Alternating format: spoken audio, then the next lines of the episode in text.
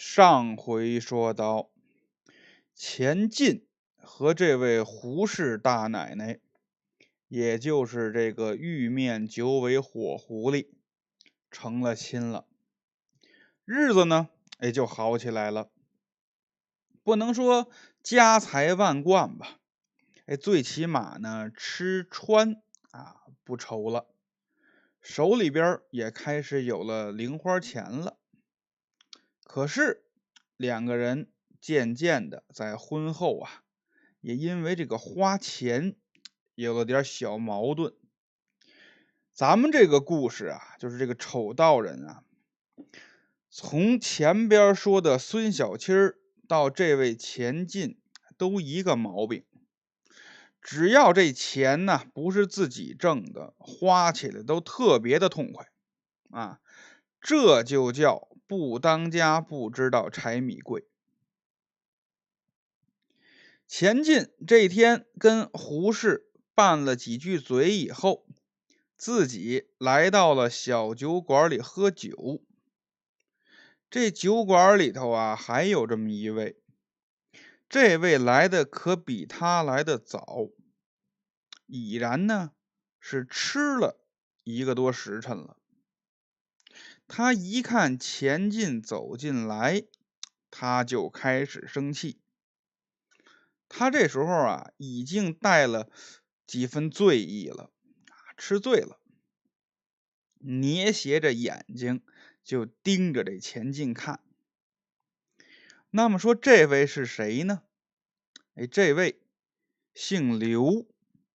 是这杭州城里头一个不大不小的财主少爷，家里边啊开着绸缎庄。他当初跟钱进是同学，俩人是一年一起考的秀才。按说呀，这样的同学关系应该是不错。可这位呢，有一个小毛病，就是看不起穷人。爱拿穷人找乐子，按咱们现在的话说吧，他这人不懂得尊重啊。同样都是遇见乞丐了，他也给钱，他也给饭，可是给之前呢，废话太多。他跟人家叫花子就说了：“来，叫声好听的，爷赏你俩钱花。”这么一个人啊。当初上学，他就没少拿钱进开玩笑。可是上个月，他在街上遇见钱进了，给他先吓一跳。哟，这怎么意思？要地震？怎么这动物都反常了？他这钱进怎么也穿的整整齐齐，跟个人似的了？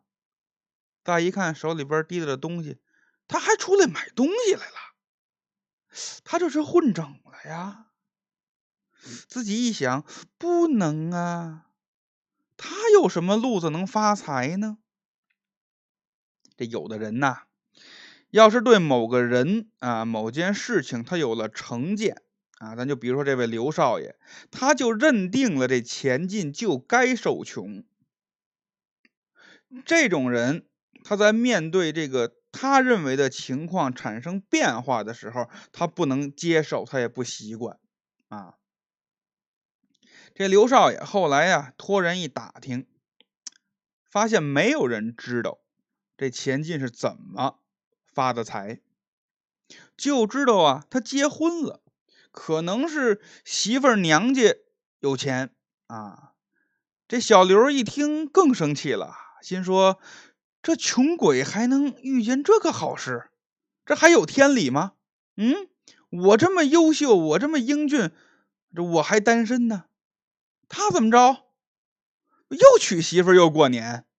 嗯，打这儿起呀，他看见钱进就别扭。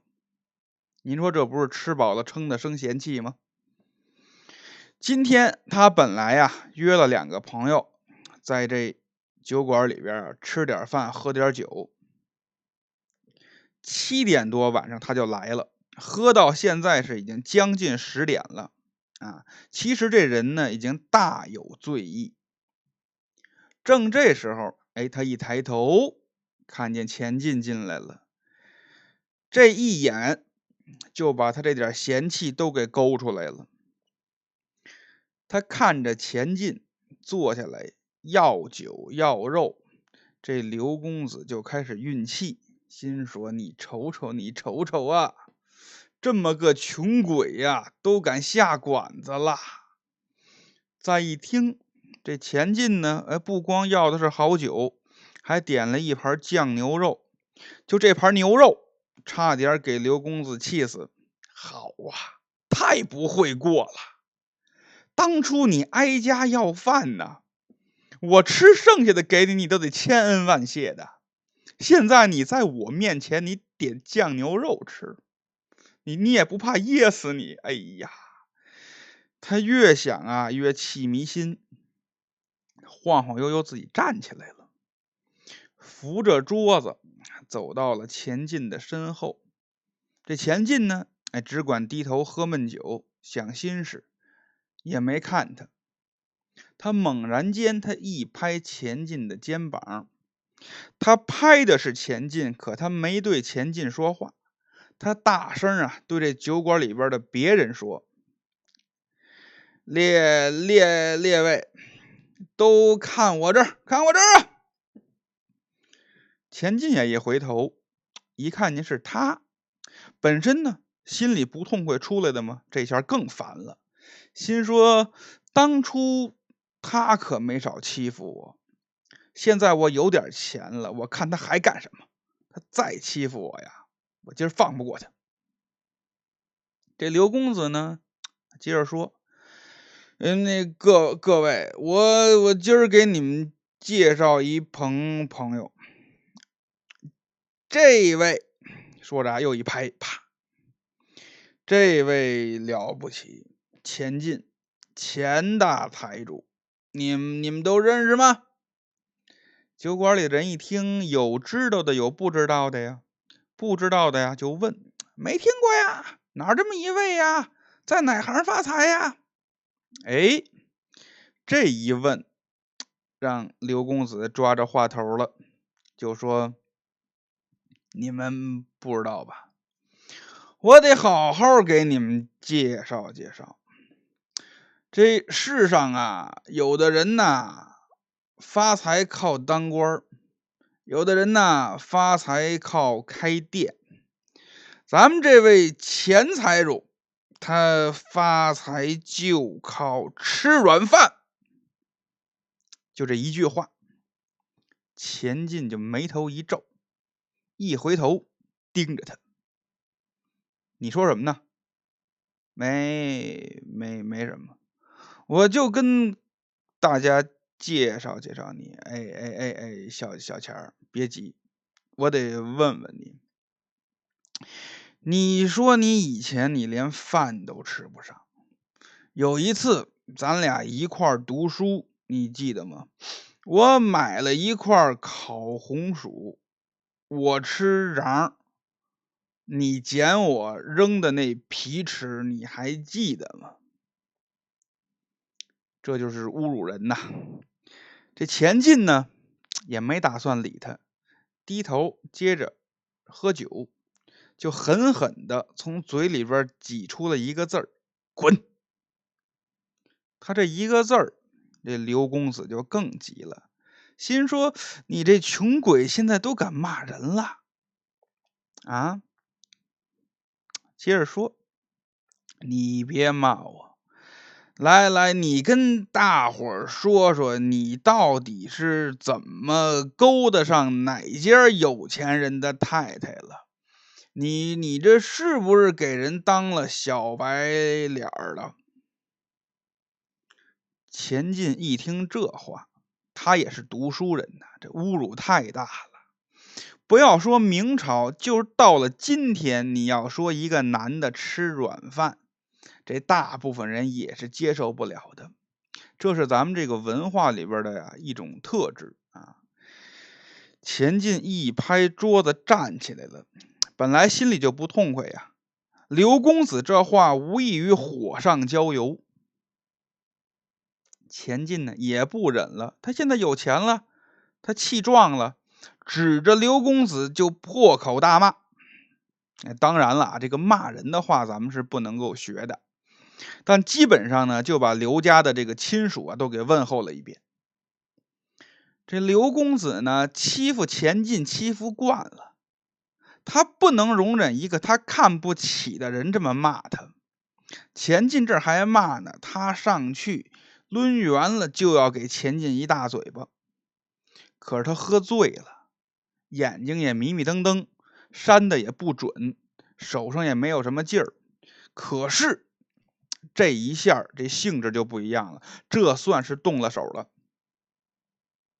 钱进看他打自己，他也一个进步上去，砰，就抓住了刘公子的衣服。俩人眼看着就撕巴起来了，大家伙一看，这赶紧得劝呐。尤其这酒馆的这个掌柜的跟伙计呀，不能打呀，这打完了我这怎么做买卖呀？上来就要拉，众人往前这么要拉他们，钱进没怎么喝醉呀，偷眼一看，就看见人呐冲他们来了，知道不可能在人家店里边啊这么打架。就想先放手，这时候呢，他俩手啊正抓着刘公子这衣服的前襟呢，就往前这么一推，说了一句：“滚吧，今天便宜了你。”他这么一推，可他忘了这刘公子喝醉了，脚底下没有根啊。这个为什么喝醉了打架最危险、最容易出事呢？就是这样。他自己呀不知道保护自己了，就见这刘公子往后倒退了三四步啊，腾腾腾，脚底下又被这椅子腿一绊，这整个人呢直挺挺的往后栽。他身后呢，哎，正好有这么一个炉子，这炉子干什么用的呢？这是掌柜的平时烧开水，为的是给客人沏茶用的。刘公子这么一倒，他这个后脑勺奔着铁炉子就去了。这个脑袋和炉子二者之间就产生了一个小碰撞。一来，这个炉子略微的硬了一点二来，刘少爷这个脑袋也稍微糟了一点就听吭哧一声，这人就栽在那儿了。劝架的人一看呐，当时就安静了，唰，全傻那儿了，就剩下钱进坐下来，还滋喽滋喽喝酒呢。掌柜的走过来，冲着钱进一点头：“客客爷，您先别喝了。这我说这个，他这还要说呢。”钱进一摆手：“你也别说了。”刚才摔了什么，砸坏了什么？一会儿啊，我赔给你也有钱。掌柜的一听，不是不是不是，客爷，东西都是小问题，您赶紧看看吧。您推的这位呀，怎么躺这不动了？钱进听这话，一回头瞟了一眼，就看刘少爷躺那儿，他呢没在意。转过头来，又倒了一杯酒，对躺着的这位刘少爷就说：“赶紧起来啊，别跟这装死，少跟我来这套。”掌柜的看他这样啊，就说：“ 那什么，这位客爷啊，您先您先把酒杯放下，咱们分析分析这个情况啊。来来来，您您顺着我这手，您看。”说着呀，他一指躺着刘少爷，他说：“您看啊，您推倒这位，他现在这个姿势，他这个脑袋呢，枕着我那炉子，对吧？是是是，嗯。可我那炉子里边啊，正烧着煤球呢。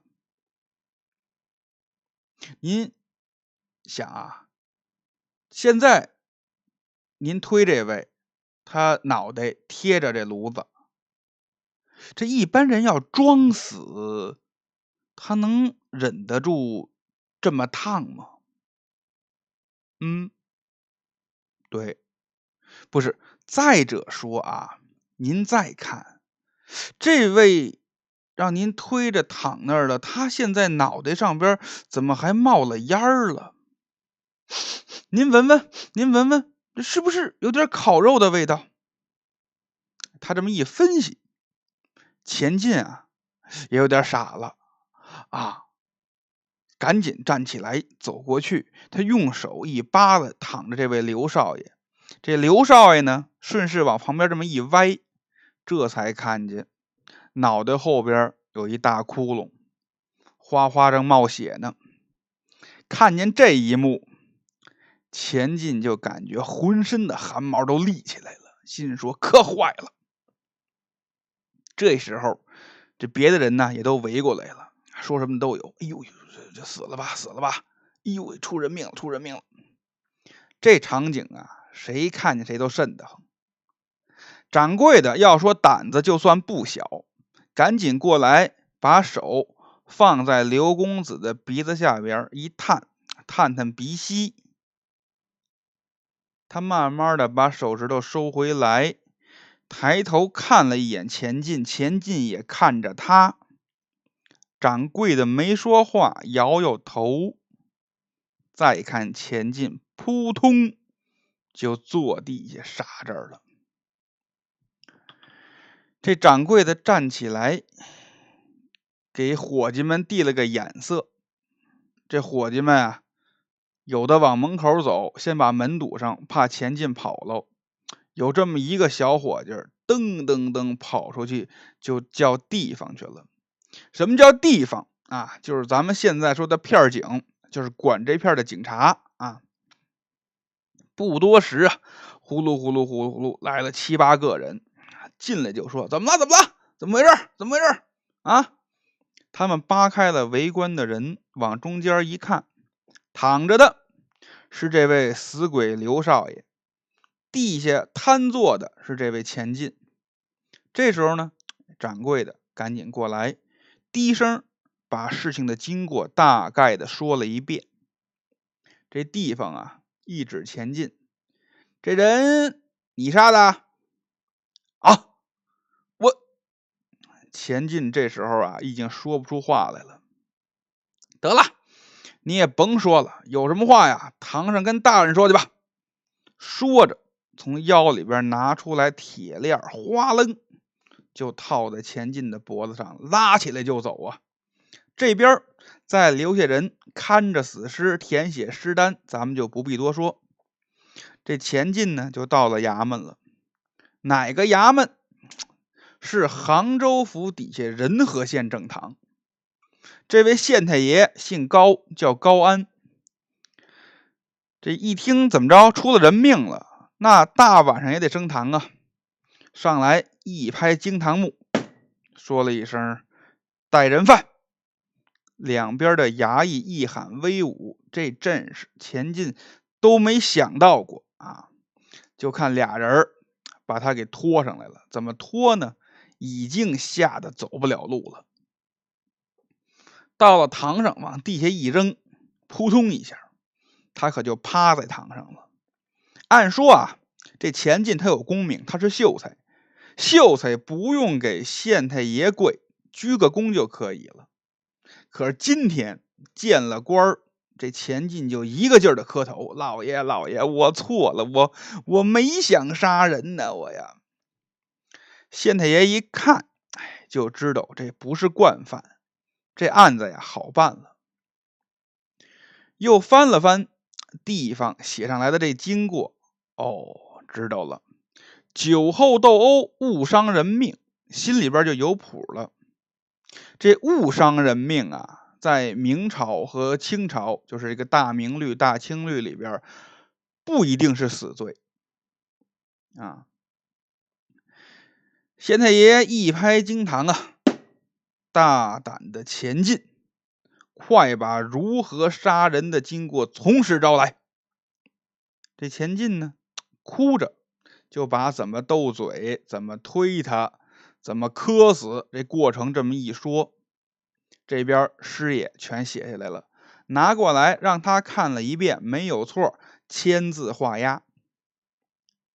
你得认呐，他这算是把这个罪给认下来了。县太爷说：“来呀，把钱进定州收监，改日再审，退堂。”县太爷回到后衙，这钱进呢就给带到了南牢，往牢里这么一坐，钱进这眼泪就下来了，越想越难受。哎呦，你说我跟我媳妇吵什么架？我干嘛出来喝酒？我搁家也能喝。哎呀，飞来横祸呀！他这正想着呢，就觉得眼前这么一晃，过来个人。他一抬头。就看见在监狱里边啊，胡适站在他面前。哎呀，气呀！钱进一把就把胡适腿给抱住了，哇哇大哭。胡适也不拦他，他这还哭呢啊！外边牢房里边这牢头过来了，一指他，嘿，我说，你这人有病吧？至于吗？人你都敢杀，大晚上你一个人嚎什么丧？赶紧睡觉，再哭我抽你啊！说完走了。他这一走啊，那钱进不哭了。他纳闷儿，他说我一个人嚎丧，他看不见我媳妇儿啊。钱进一抬头，没错呀，这胡适是站我面前呢。一想，哦，明白了。我媳妇是狐仙，这是有法术。就看这胡适啊，眉头紧锁，就问他到底怎么回事啊？那么说这个狐仙不都能未卜先知吗？哎，这儿咱们就得说这胡适，这真是一心一意想要跟钱进圆满这段姻缘。他自从结了婚。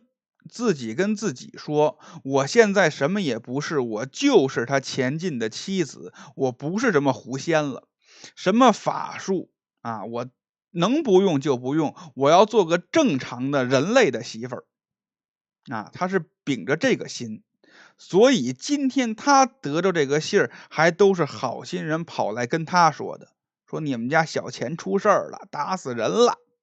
他一听啊，一开始也吓了一跳。再一想，这大晚上人家肯定不让探监了，干脆自己来一趟吧。这才用神通来到南监。等他听完了钱进述说的以往经过以后，叹了口气，就说：“你呀，你呀，别的不多说了，你吃饭了吗？”钱进说：“我我还吃呢，我哪还吃得下去呀？我呀，那不行啊。”人是铁，饭是钢啊！越是这个时候，你越得心宽，你越得吃好了。你等着。说完，唰，这胡适变没了。过了十分钟，唰，又变回来了。变回来了，手里边可还提着一个食盒。打开一看，里边有酒有菜，都是平时钱进爱吃的。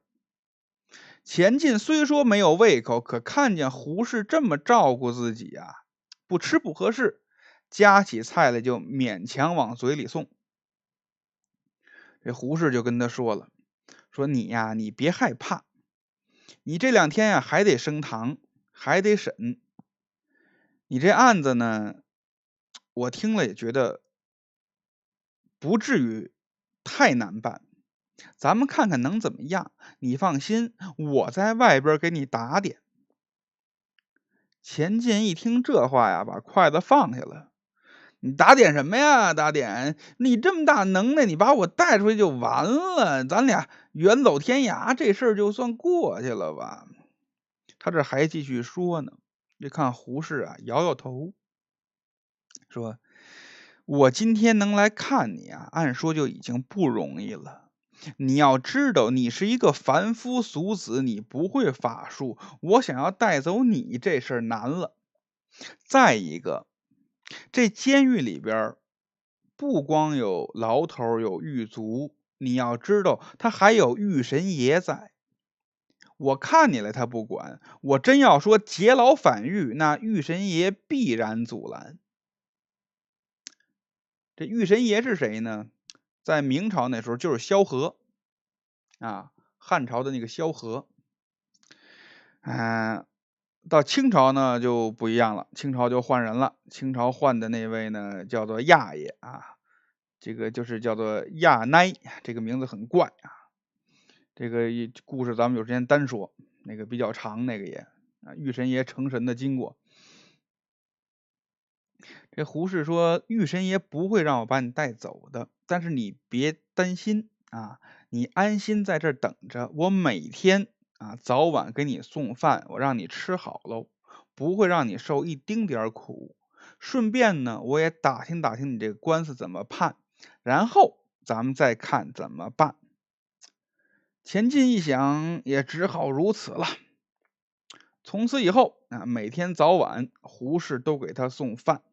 给他讲，在外边打听到什么消息了，这事怎么办？